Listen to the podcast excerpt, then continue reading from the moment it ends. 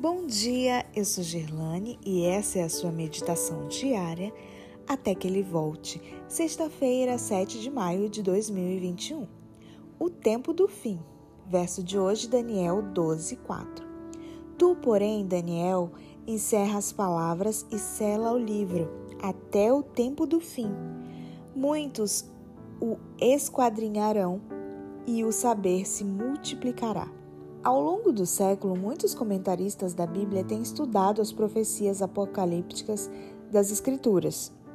No entanto, nenhum acontecimento dos tempos modernos despertou mais interesse do que a prisão do Papa Pio pelas tropas francesas lideradas pelo general Alexandre Berthier em 15 de fevereiro de 1798.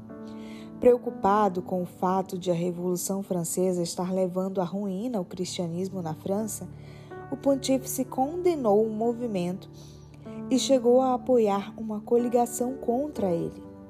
Reagindo a isso, soldados franceses conquistaram Roma, depuseram o Papa de sua autoridade temporal e o levaram como prisioneiro sob escolta para diferentes locais.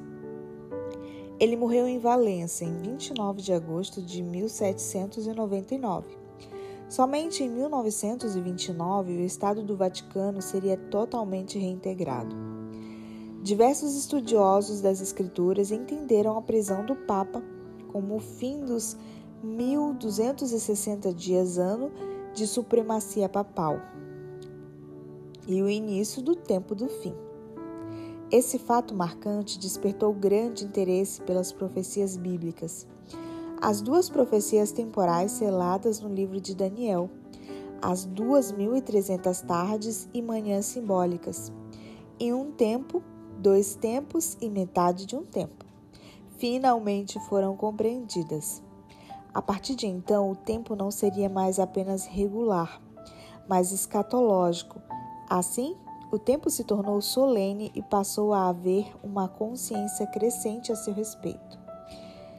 Muitos pregadores ao redor do mundo enfatizaram o cumprimento tanto das profecias temporais quanto dos sinais cósmicos do breve retorno de Cristo.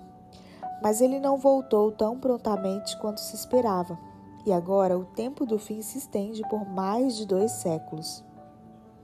Conforme indica a parábola das dez virgens, a tardança do noivo levaria elas a sentir sono e dormir. Contudo, a vinda do noivo foi apenas adiada, não cancelada. Se esse acontecimento glorioso estava relativamente perto naquela época, está muito mais próximo agora.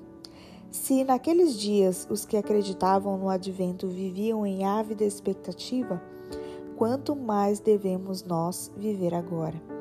Não abramos mão de nossa bendita esperança.